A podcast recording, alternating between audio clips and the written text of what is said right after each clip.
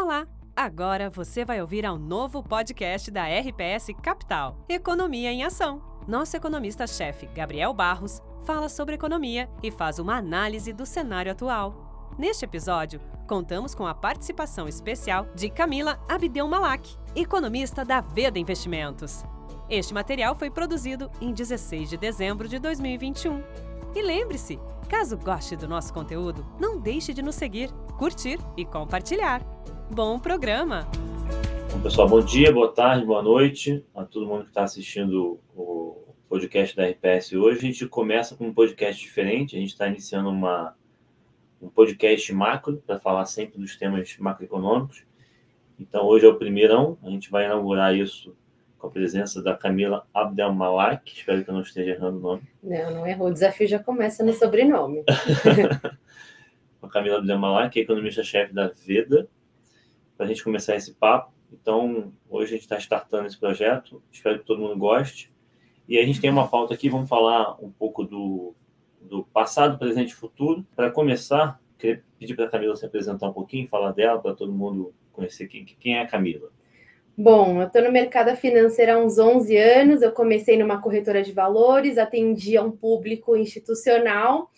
E há dois anos atrás eu recebi um convite do Rodrigo Marcati, que é o CEO da Veda, para startar o projeto e levar informação para a pessoa física e também para padronizar o discurso dos assessores. A gente viu que esse mercado de assessoria cresceu bastante, então tinha essa preocupação de gerar ganho de escala dentro do escritório e gerar valor por meio de informação. Então, eu estou há dois anos na Veda com esse desafio. Tem desafio grande, né? Grande. Cresce cada vez mais, né? De varejo. Exatamente. E levar a informação para a pessoa física é muito importante porque são os consumidores finais, né? Ali no mercado financeiro. Se a gente for pensar, ainda tem uma projeção para aumentar o percentual de investidor pessoa física aqui no Brasil. Quando eu entrei na Veda no início de 2020, era 1% da população que investia. Então agora a gente está em 3%. E o desafio é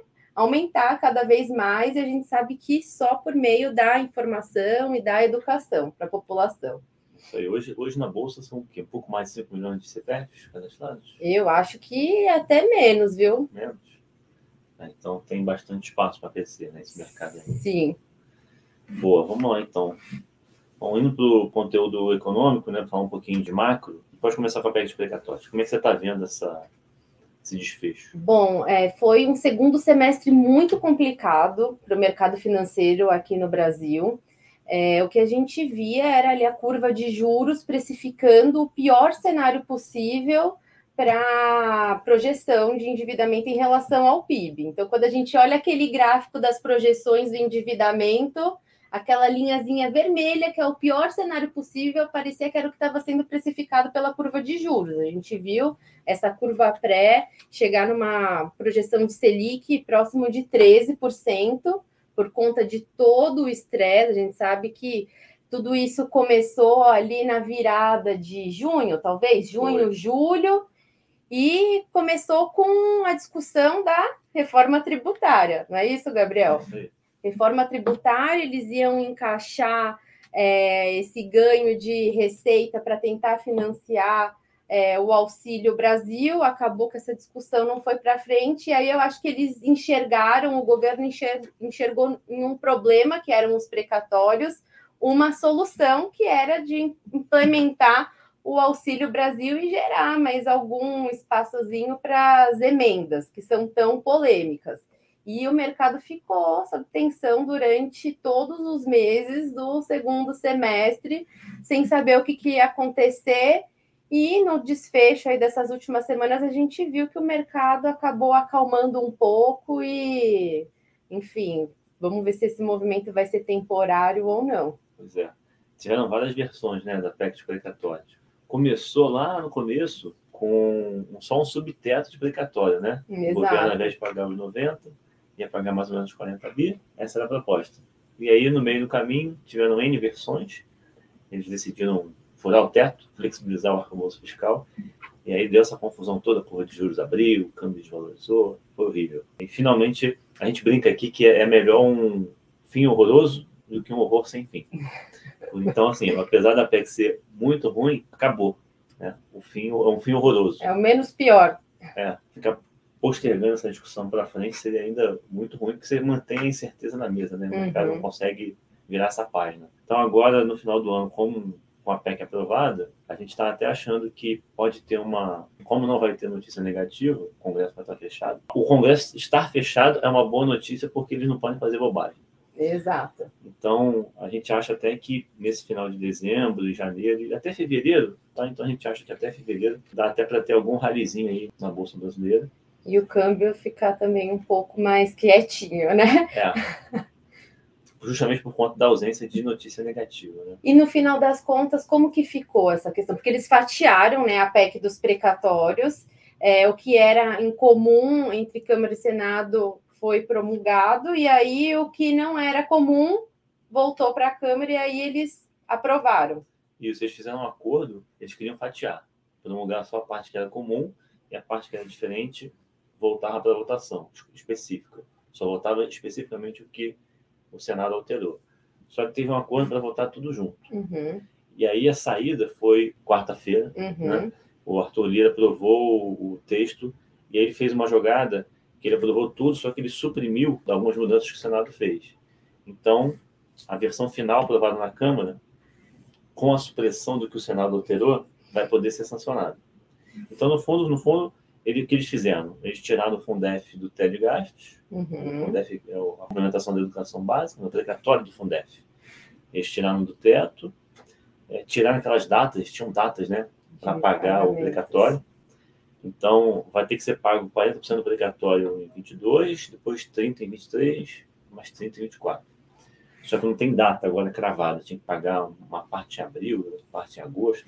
Ficou em aberto. Ficou em aberto. Então, basicamente, criaram o subteto precatório, é, não definiram até quando esse negócio vai valer e mudaram o teto, a correção do teto. Uhum. De fato, vai ser a inflação de janeiro a dezembro. E como que vai funcionar isso na prática para executar, né, para fazer as projeções para o orçamento?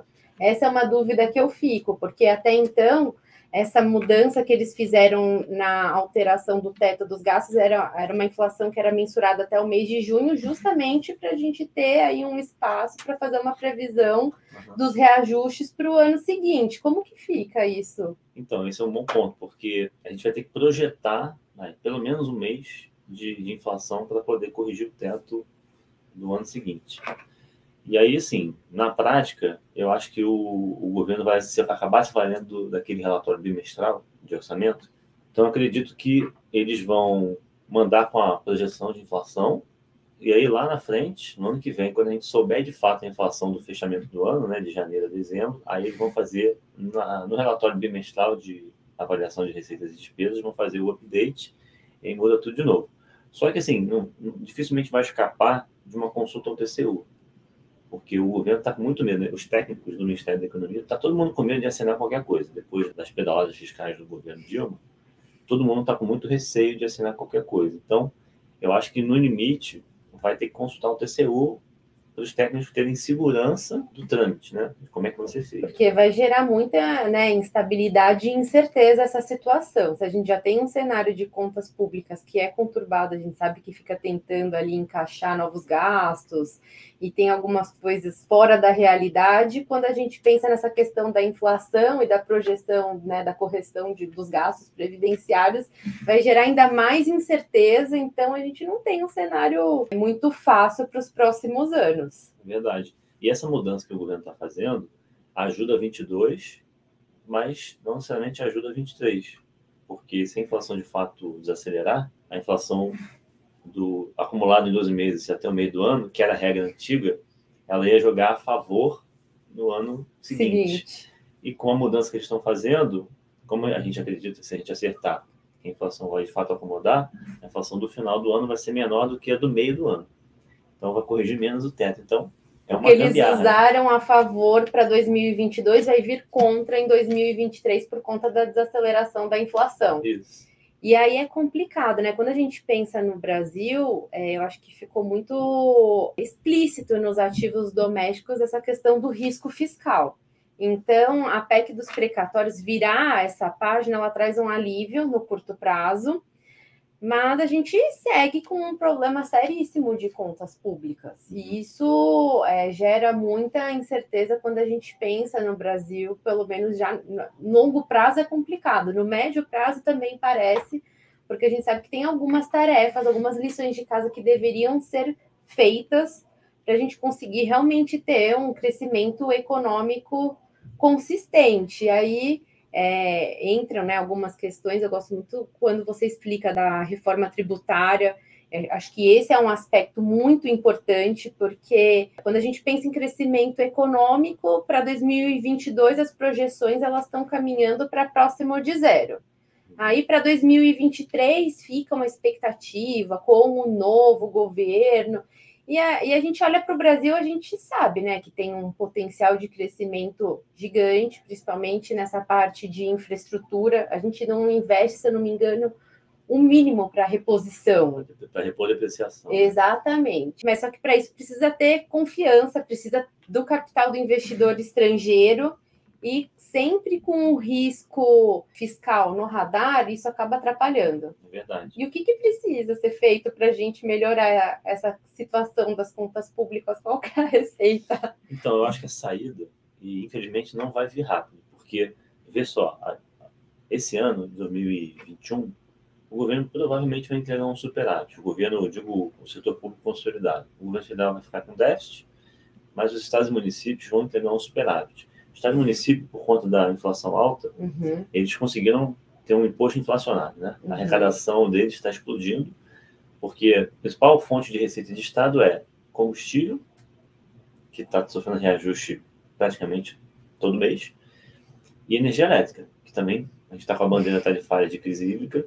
Então, assim, esses dois vetores estão ajudando muito os estados a arrecadarem mais. Então, é um imposto inflacionário mesmo. Aí outra coisa que ajuda o superávit dos estados e municípios é que no ano passado o Congresso aprovou, que o Ministério da Economia mandou um projeto para segurar salário de servidor, que é 60%, 70% do, uhum. do gasto né, do, dos estados. Então, o que está acontecendo nos estados, nas contas dos estados?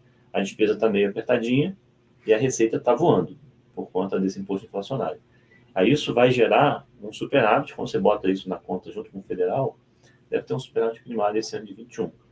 Mas o curioso é que, mesmo com superávit, a dívida melhor do que o mercado estava imaginando, como você colocou, a, a situação está delicada. Né? A curva de juros ainda está estressada, o câmbio está entre 5,60 e 5,70, ou seja, super pressionado. E isso mostra, para eu tentar responder essa pergunta, é que o mercado não está tradando o fiscal de retrovisor, né? Exato fiscal do passado, assim. Uhum. O mercado está mais preocupado com o fiscal daqui para frente, o que, que vai acontecer. E aí, por isso que eu acho que demora, porque depende da eleição, né? Não tem muito jeito. Vai depender muito da agenda fiscal, não é só fiscal, mas política econômica do próximo governo.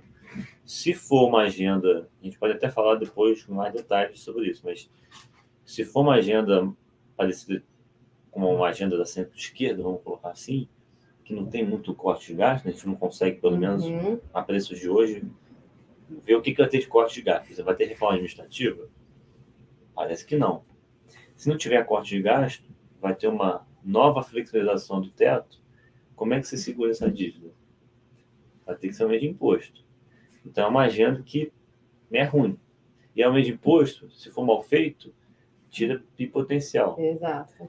Aí a agenda centro-direita a gente está até antecipando aqui algumas coisas, mas vamos embora. É. Centro-direita. O cara talvez faça alguma reforma administrativa, né? Corte uhum. alguma coisa de despesa, talvez faça uma fusão de políticas sociais. E aí, ok, se o cara for revisar o teto, porque aí parece que liquidamente tem uma chance de ficar menos zero a zero. Uhum. E aí, uma reforma tributária seria não para aumentar de fato a tributação, mas para melhorar a eficiência econômica o que precisa, né, para atrair também investimento, mexer nessa parte Isso. da reforma. A, a, reforma tributária, você acha que é um assunto que não vai progredir em 2022? Um medo dos investidores, na verdade, em geral, é de, da possibilidade da segunda fase da reforma é, do imposto de renda, se isso vier à tona no próximo ano, como que vai mexer enfim, não só na questão da tabela do imposto de renda, mas da tributação dos investimentos. Uhum. Então, eu fiquei com a pulga atrás dele agora nesse final de ano que o relator do Ângelo Coronel, ele tirou da cartola uma versão só do, do imposto de renda pessoa física. Né? O pessoal está dizendo que não, não vai ser aprovado, mas eu ainda não me convenci, não. Sempre tem, tem essa guinada, tem a possibilidade dessa. Sempre tem presente de Natal, né? No Brasil você não consegue dormir tranquilo, tem que acompanhar até o final do dia, até o dia 31 de dezembro, porque tem risco de ter uma surpresa. Então me chamou a atenção ele ter apresentado isso agora, nas vésperas do Congresso né, concluir os trabalhos, e eu estou preocupado. Acendeu minha, minha luz amarela, assim. Mas se no, no, no limite não for aprovado esse ano, parece que pode ser aprovado no ano que vem. Né? É, aí é, é uma coisa que pode vir a mexer novamente com o mercado, certo? Pode, porque são 35 bi de pena fiscal. Pelo menos 35 bi, pode ser até mais. E aí é, vai, vai, vai piorar a trajetória de dívida, de déficit, então não é nada bom. E aí isso se soma ao que a gente estava falando antes do mercado preocupado com o fiscal daqui para frente, né? É, e aí não tem, eu não consigo ver muito jeito, assim. Vai depender muito da agenda de política econômica do próximo governo. E a gente só vai saber com mais clareza isso, eu acho que talvez lá para abril, maio do ano que vem. Provavelmente. Porque aí a terceira via, né? Chamada terceira via, dá uma funilada. Tem muita gente na terceira via agora. Chega lá em março, abril, acho que vai afunilar bastante. Quem é. de fato vai ser o qual é a terceira via que é crível? Exatamente. Os nomes a gente já suspeita, mas a gente precisa ver se também vai ter uma consolidação ali, né? Uhum. Entre esses nomes, porque é, quando a gente escuta sobre as prévias, a possibilidade de uma terceira via, parece que o consenso que se tem para a terceira via, via é, realmente se viabilizar seria uma unificação de nomes fortes. Verdade. Então a gente tem que aguardar, não tem como. É, a gente pensa no Brasil agora em curto prazo, não tem como fazer grandes projeções é, em relação ao cenário econômico, a gente sabe que tem um potencial é, de crescimento. É, no entanto, nós estamos dependendo desse evento político. Acho que as únicas certezas que a gente tem para 2022 é que a gente ainda vai ter um cenário um pouco inflacionário, por mais que tenha essa desaceleração da inflação, talvez ela seja um pouco mais pronunciada é, na passagem do primeiro semestre para o segundo semestre. É, a gente vai ter uma taxa de juros elevada por um tempo e a gente não vai ter crescimento econômico provavelmente em 2022 ou se tiver um crescimento econômico baixo. Muito baixo, é. Então, são, acho que, as únicas certezas que a gente tem, além da volatilidade que o mercado vai enfrentar conforme forem sendo precificados esses cenários de eleição. É uma novidade para o Brasil? Não é uma grande novidade. Para o Brasil, um cenário inflacionário, uma taxa de juros elevada e um cenário político conturbado. Então, isso não quer dizer que a gente vai viver um cenário catastrófico, né? Também para não, acho que para não é, assustar um pouco quem está é, escutando a gente falar, não tem nenhuma novidade para o Brasil, né? O Brasil ele sempre trabalhou, acho que com esses três pilares. Verdade. Em resumo, assim, no ano que vem além de ser um ano de eleição que historicamente sempre traz volatilidade, né, certeza, a gente está indo para um cenário de estagflação, né? É um crescimento baixinho, muito próximo de zero, uhum. até porque o Banco Central está subindo bastante juros. É. Eu até tenho dito aqui que acho que o Banco Central está corrigindo um erro com o outro. Exato. Ele errou muito lá atrás, quando levou o juro a 2, que é equivalente a juros zero no Brasil, levar a Selic para 2, e agora está fazendo um movimento contrário, levando a Selic para um patamar muito contracionista, achando que com isso vai conseguir é, ancorar as expectativas de inflação. O que eu também tenho dúvidas, porque o mercado vai fazer conta, falar, com essa Selic, a Selic, é, o juro real está batendo 7%. Uhum. Com um juro real desse tamanho, aí o pessoal vai plugar na dívida fazendo a conta de dívida, se é dívida com 7% de juro real, onde vai essa dívida? Exato, mas eu acho que é, é, é interessante a maneira como você abordou, porque eu não acho que todo mundo está fazendo esse, esse racional. A gente fica tão preocupado com o nível da taxa de juros, né? o mercado está toda hora olhando para essa questão né, da, da até onde o Banco Central vai levar a taxa Selic. Então, a gente tem esse tabu da taxa de juros, quando acima que vai ficar de 10%. A gente sabe que tem algumas casas que falam numa projeção próxima de 14%. E eu tenho um pouco de dúvida da eficiência de uma, também de uma elevação é, de juros tão agressiva para contornar essas expectativas de inflação, né? É, eu não enxergo por parte também do Banco Central é, um, é, um comentário um pouco mais assertivo em relação ao impacto disso na atividade econômica. E a gente sabe também que o Banco Central está pagando um pouco o preço dessa política fiscal desastrosa, né? E só elevação de juros não vai, eu acho que, fazer o trabalho sozinho de ancorar essas expectativas de inflação. É verdade, não adianta o, o Banco Central pisar no freio e o fiscal acelerador, né? Uhum. Porque não, não vai funcionar. E discussão de juros juro de equilíbrio, né? Assim, Isso. O Banco Central é passageiro, né? Quem define o juro de equilíbrio em qualquer país é a política fiscal mesmo, né? Então, Sim. se o fiscal se desorganizar, que é o que infelizmente Tá está acontecendo. acontecendo, né? Com essa PEC de precatórios, é, não tem jeito, o juro real vai ser mais alto. E eu fico, eu fico com, com esse receio, assim, o Banco Central está fazendo gestão de política monetária, operando muito nos extremos. Uhum. E atrasado, né? Vira e mexe, ele está atrasado para fazer essa normalização. Sim. Eu acho que eu acho um erro, tenho insistido nisso aqui, que o Banco, o Banco Central ficar insistindo, ficar praticando política monetária 880.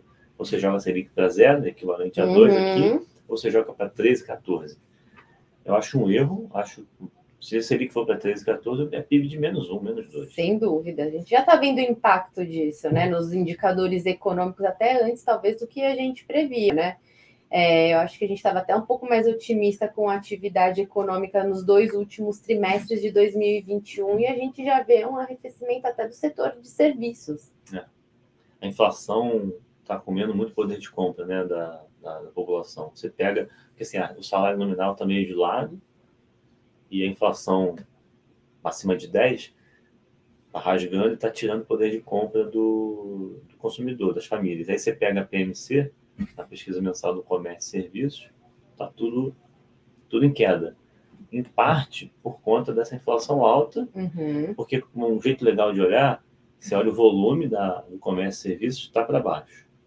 E é, é, influencia o PIB, né? Uhum. Previsão negativa de PIB. Só que a receita nominal das, dos serviços do comércio está bonitinho de lado. Então você vê que assim, a receita da- das empresas está meio que preservada. O que Exato. está acontecendo é uma redução de volume, Uhum. porque as famílias estão sem poder de compra e estão ajustando a quantidade. Exatamente. E é assim, é, é engraçado porque essas projetos. Aí voltando para essa questão, né? A gente está falando um pouco de inflação e como que isso está associado a esse movimento da elevação da taxa de juros. Eu, por exemplo, estou trabalhando com uma taxa de juros no final do ciclo de 11,5. Quanto que você tá? A gente está entre 11 e 11,5. A gente- Porque eu não acho que. Eu ainda tenho muitas dúvidas se o Banco Central de fato vai dar 150, que é o que ele sinalizou em fevereiro. Isso. Eu acho que ele vai dar 100, porque até lá tem mais pelo menos dois prints de inflação. Sim. Tem o PCA 15 e o PCA fechado de Dezembro. Dezembro. Então, é, eu ainda não acredito que ele vai dar 150, porque, pelo que eu estou vendo, a inflação, tanto do 15 quanto do fechado, é, eles vão sinalizar uma inflação em, em, em queda, em acomodação. Então, acho que o mercado vai acabar pedindo para o Banco Central não dar 150 para não tirar mais crescimento econômico do que já está acontecendo. junto com os dados que vão ser divulgados até lá e que já estão mostrando um arrefecimento da atividade econômica. Então, eu acho que é, até a, a próxima reunião do Copom é acho que entre 1 e 2 de fevereiro, e até lá tem a possibilidade, por mais que o Banco Central tenha contratado na ata, no comunicado, é, uma nova elevação de 1,5 ponto percentual, uma Selic de 10,75, talvez tenha um espaço para ele flexibilizar esse discurso e o aumento do juro ser um pouco menor, porque a gente já está enxergando, como você disse, essa desaceleração da inflação. Então, tem a possibilidade da inflação em 2021 não fechar nos dois dígitos, fechar em um dígito que não é. Não estou falando que isso é bom fechar em um dígito, porque é um, um dígito acima de 9%. Mas já é uma leitura um pouquinho mais positiva e que indica é, um processo de desaceleração da inflação que eu acredito que vai ser mais expressivo a partir do segundo semestre. É, essa inflação que, e aí é interessante até a gente comentar alguns aspectos do cenário inflacionário, é que a inflação não é um problema do Brasil, a inflação é uma questão global.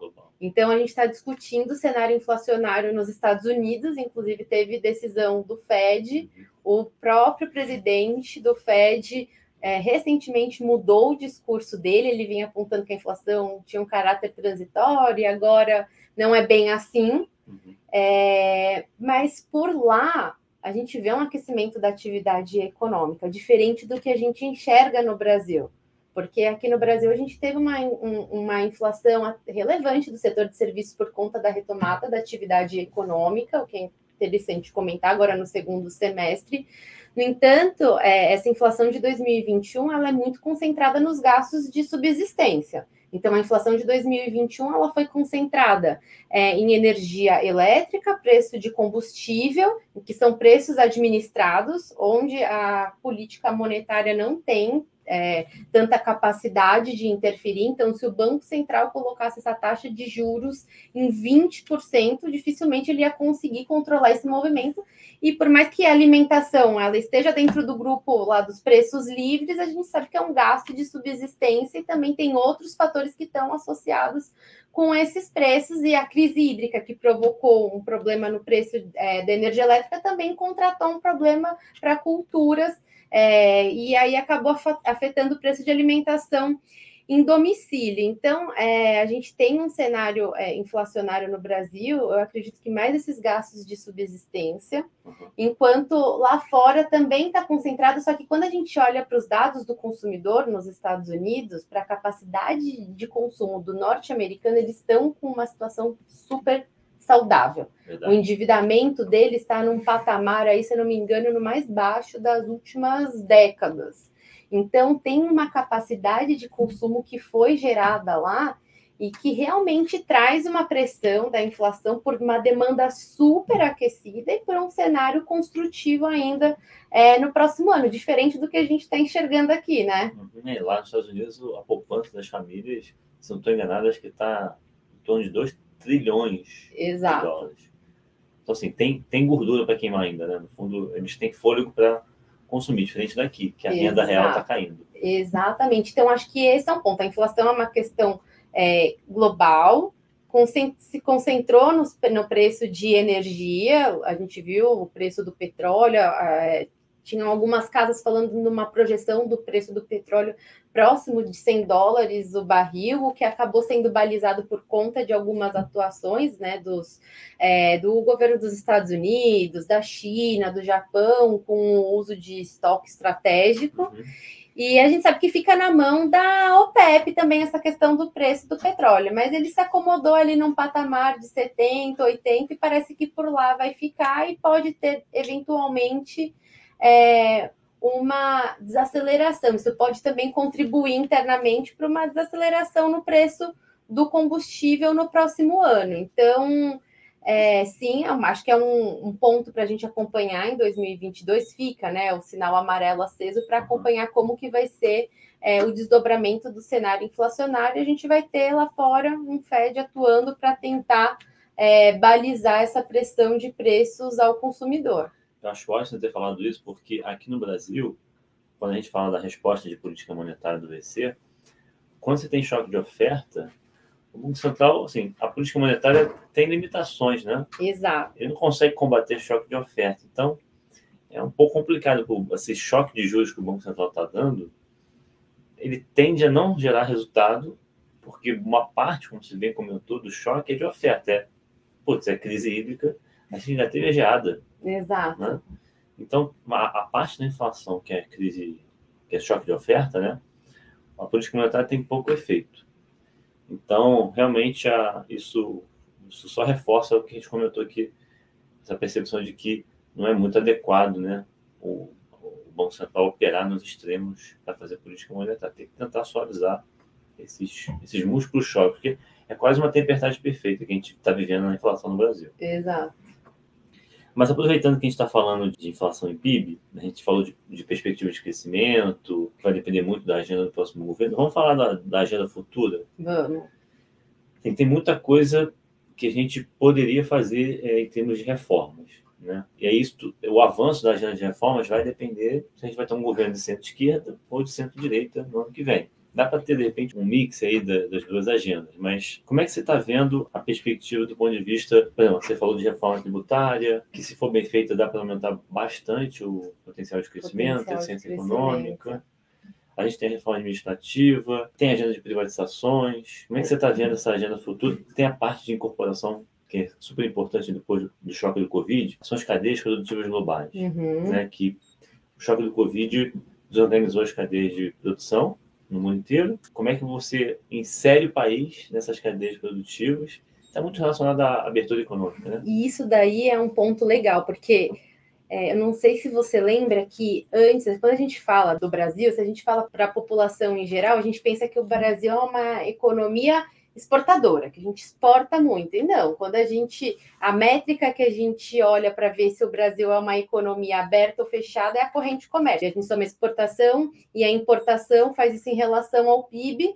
E se eu não me engano, é, até pelo menos 2019, não sei, 2020, a gente está ao redor de 20%, nem isso, talvez. E uma economia desenvolvida, uma economia aberta, ela está ao redor de acima de 40%. Então, isso mostra que nós não somos uma economia. Somos fechados. Exatamente, uma economia aberta, uma economia super exportadora. Antes da gente entrar nessa na pandemia, inclusive o Paulo Guedes, o ministro da Economia, ele foi para algum desses fóruns para tentar ver se fazia algum progresso com a abertura comercial do Brasil mas isso daí é um tabu. É eu acho que para a economia brasileira a gente não consegue progredir nesse assunto. É, eu acho que uma das razões para a gente ter dificuldade de avançar nessa agenda são os grupos de interesse, né? Tem muito grupo de interesse no Brasil que se beneficia dessa economia relativamente fechada. E aí, quando você tenta abrir, aí vai, tem sempre um setor ou outro que vai chorar para manter a economia fechada. E como o lobby é muito forte, principalmente no Congresso, eles acabam conseguindo segurar essa abertura econômica. Exato. Então, acho que isso trabalha bastante. É, é, é muito essa questão da, da taxação em cima da importação. Então, a gente tem um setor industrial que já não é um setor muito forte no Brasil e que, quando vem essa questão de abertura comercial, é um setor que acaba se sentindo bem prejudicado. Então, é uma agenda importante para o próximo governo, mas que eu não tenho grandes expectativas de que isso é, realmente vai andar. Entendi. É, para fazer a abertura, tem uma sequenciazinha, né, que idealmente a gente deveria perseguir, que é faz uma reforma tributária não para arrecadar mais, não para aumentar liquidamente imposto, mas para melhorar a eficiência econômica. E aí, fazendo isso com transição, você está tá entregando eficiência econômica e aí você consegue casar uma, uma abertura econômica, dado que você fez uma boa reforma tributária. Isso é importante porque lembra que não só a agenda é relevante, mas a sequência, né? qual é a prioridade? O que, que vem no item 1, 2, 3? Porque se o governo gastar capital político com uma agenda que sei lá, está lá no final da fila, Isso. ele não consegue ter fôlego para aprovar as outras. Então, além da agenda que a gente está falando, a prioridade, né, a sequência dessa agenda de reformas é super relevante para ter o delivery mesmo, para conseguir operacionalizar lá no Congresso. É, já está dada, então, a resposta. A agenda do próximo governo, é, eu acredito que é, inevitavelmente vai passar pela reforma tributária. Eu entendo que o primeiro ano, quando um governo é eleito, é o ano que ele tem a caneta ali na mão. Então a gente vai ter um termômetro é, para que esse novo governo veio, né? Se ele realmente veio comprometido em fazer essas reformas econômicas, ou se a gente vai ter uma guinada para né, assim, um governo mais gastão e que vai tocar as coisas de qualquer jeito. Como que você está enxergando? Eu estou vendo dessa mesma forma e eu acho que ainda em 22, em passada a eleição, que tem a equipe de transição. Você consegue fazer muita coisa na equipe de transição. Isso é importante porque a gente já meio que prepara a cama do governo lá em 23, assim que uhum. assumir, você já tem os projetos prontos para tramitar. Então, a eleição em outubro, a gente vai saber quem ganhou, quem perdeu. Na transição, ainda em 22, dá para fazer uma, uma agenda, um, um, esqueleto, digamos assim, um uhum. esboço de qual vai ser a direção, porque isso vai preparando, de certa forma, o Congresso para já aprovar essas reformas a partir de fevereiro. Eu acho que dá para ganhar tempo, como você bem falou, o primeiro ano é super importante, uhum. né? Para não perder tempo, qualquer mês é, perdido sai muito caro. Eu acho que ainda no ano que vem, depois da eleição, a gente vai ter uma boa ideia do, da direção mesmo, do, do, apetite, né, do, dessa agenda econômica do próximo governo. E seria, idealmente, a gente já, já deveria usar a transição, né, novembro, dezembro, uhum. janeiro, esses três meses, para organizar essa sequência de reformas que a gente está comentando, para não perder tempo. Vamos ver. O que, que você acha, e aí é uma dúvida minha, que é o mais difícil de implementar a reforma tributária, que a gente sabe que reforma, essa reforma tributária, a tentativa do Paulo Guedes, ele esquartejou a reforma tributária. Ele tentou fazer ali uma unificação de tributos federais, aí o assunto ficou em banho-maria, não teve sequência, e depois veio a reforma do imposto de renda. Uhum. O que, você acha? Que é, por que, que é tão difícil seguir com esse assunto? A gente sabe que tem a questão dos setores, do lobby. É, acho que uma parte da explicação é essa. O, setorialmente, o setor de serviços no Brasil, comércio barra serviços, né, paga muito pouco imposto, relativamente. E aí eles argumentam que é, a reforma tributária que estava na mesa ia aumentar muito a carga tributária sobre eles. E é mesmo, uhum. porque eles relativamente pagam pouco imposto. No Brasil, hoje, quem paga mais imposto é a indústria, né? A carga tributária é muito mais pesada na indústria. Então, tem que, de fato, fazer uma redistribuição da carga, do ponto de vista setorial, setor de serviços, tem que pagar mais mesmo. E aí, eles criam uma narrativa que é falsa, de que são eles que pagam a conta, mas na verdade, quem paga é o consumidor. Quando você olha a POF, a pesquisa uhum. de orçamento familiar, dá para ver lá é, quem mais consome bens e quem mais consome serviços por faixa de renda. Dá para ver claramente que quem consome mais bens são os mais pobres. Quem consome mais serviços são os mais ricos. Então, na verdade, na verdade, quem paga a carga tributária não é o setor de serviço, é o consumidor do setor de uhum. serviço, que é o cara de mais alta renda. E é assim no mundo inteiro, não tem nenhuma jabuticaba, né? Sim.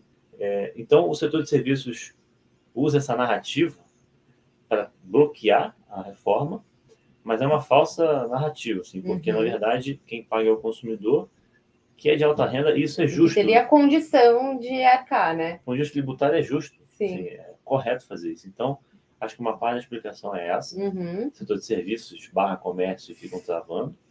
A indústria, via de regra, apoia. Acho que teve, teve também uma dificuldade que o governo tentou fazer uma reforma no começo muito ampla, é, e aí tinha uma dificuldade de ter acordo com os estados e municípios.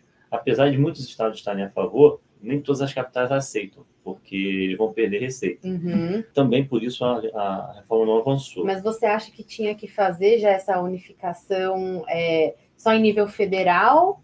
Ou tinha que colocar também município e estado na roda? Porque tem uma questão é, também falam do, do pacto federativo, da questão uhum. da discussão dos municípios. Então, assim, é, é realmente é complexo. É complexo. Eu acho assim, a reforma, se a gente for separar, tem a reforma da tributação federal sobre consumo, que é o PIS/COFINS, uhum. o IPI. Daria para fazer um, uma tributação sobre consumo na esfera federal, juntando esses tributos. E no subnacional, você conseguiria fazer uma junção do ICMS com o ISS. Uhum. A fusão do PIS e COFINS, acho que praticamente todo o governo já tentou fazer, nunca conseguiu, que o setor de comércio e serviços bloqueia. Uhum. Mas acho que o segredo aí é a calibragem, sabe? A transição, porque se você já quiser colocar a alíquota final uhum. na largada, o aumento de carga tributária, o shift de carga tributária é muito alto. Uma saída para destravar, eu acho que é você parte, você está lá em T0, você parte de uma carga tributária, uma alíquota diferente mesmo, para a indústria, uhum. comércio, serviços, e vai fazendo a, essa, essa transição devagarinho. Então, esse setor de comércio e serviços vai pagar mais. Escalonando esse... E a indústria vai pagar menos, e devagar. Eu acho que assim se conseguiria. E o ideal, como é muito difícil, até porque se você botar tudo junto, uhum. se pegar a tributação federal mais de estado e município, botar tudo junto no IVA nacional, uhum. que é o sonho né, de consumo, Sim. o first best. Você tem uma, uma dificuldade que é você tem estados que ganham, estados que perdem, assim como municípios que ganham e municípios que perdem. Você tem que compensar esses casos. De onde é que vai vir o dinheiro? Aí eles pedem que o governo federal compense e ou você crie uma alíquota nova nesse IVA nacional. Só que fazer isso é impraticável. Primeiro, porque o governo federal não tem dinheiro uhum. para compensar. E mesmo que você crie uma alíquota adicional para compensar quem perde, quem ganha, fica, fica impraticável, porque a alíquota consolidada desse IVA vai bater 30%. Não dá, então ficaria muito caro. Então, uma saída alternativa seria ou faz só o federal, uhum. ou faz o IVA dual, que a gente chama, né? Você faz o federal Depois. e faz uma uhum. outra que é a fusão do CMS com o ISS, que é a subnacional. Se for feito isso, acho que dá para caminhar. É, tomara, porque a gente precisa. Quando a gente pensa é, né, é, em realmente conseguir crescer aqui no Brasil, pensa na questão de investimento, infraestrutura, se a gente pensa em abertura comercial, é, todas as discussões que a gente teve aqui, de certa maneira, elas passaram pela reforma tributária. Verdade, verdade. É muito importante a reforma tributária. E tem várias reformas tributárias, né? Tem a reforma sobre consumo, que é o que a gente falou agora.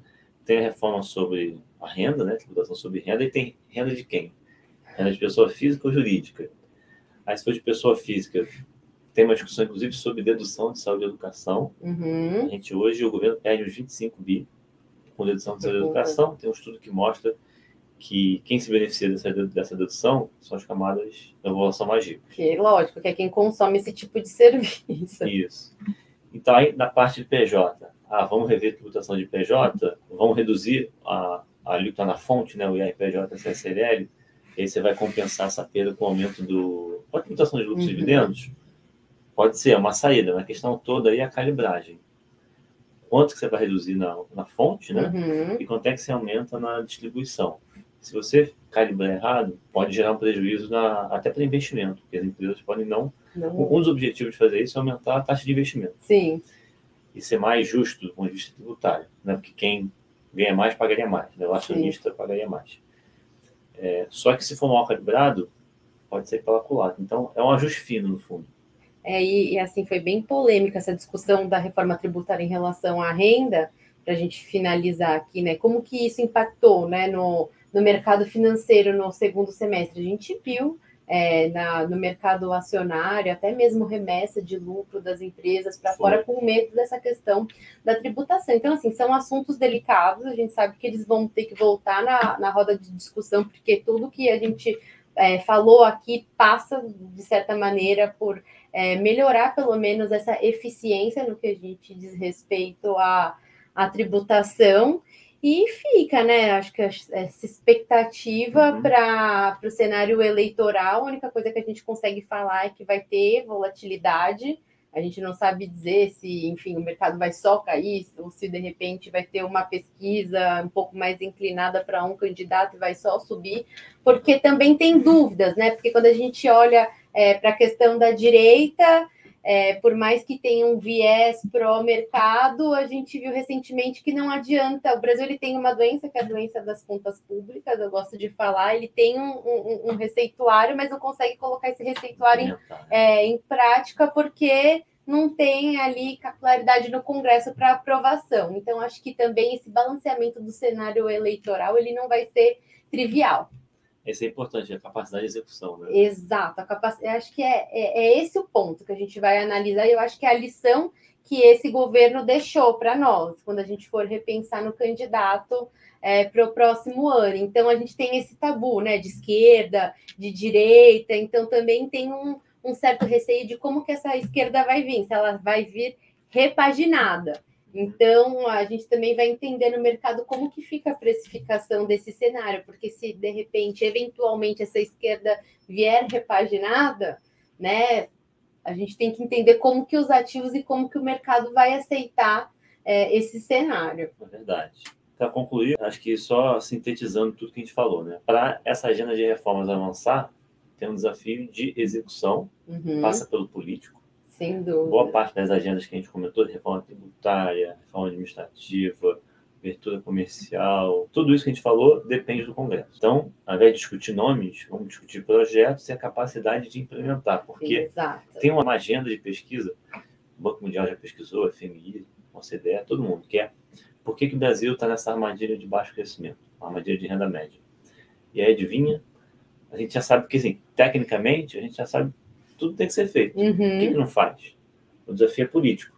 Então, essa capacidade de execução é super importante. Acho que é, é o calcanhar de Aquiles assim, para a gente conseguir tirar o país dessa armadilha de baixo crescimento que a gente está metido nela pelo menos desde a década de 80. Talvez. Exato, são duas décadas que é mais, talvez, um né? mais, né? Que a gente não cresce. É. é isso. Então, Camila, obrigado aí mais uma vez. Obrigada a você pela aula aí de contas públicas. É sempre bom falar com você. Nada, eu que agradeço aí pelo convite a Brina aqui estreando esse podcast aí de cenário macro com a gente. A gente vai ter outros convidados mais para frente. Camila está sempre super convidada. E até a próxima, pessoal. Obrigada.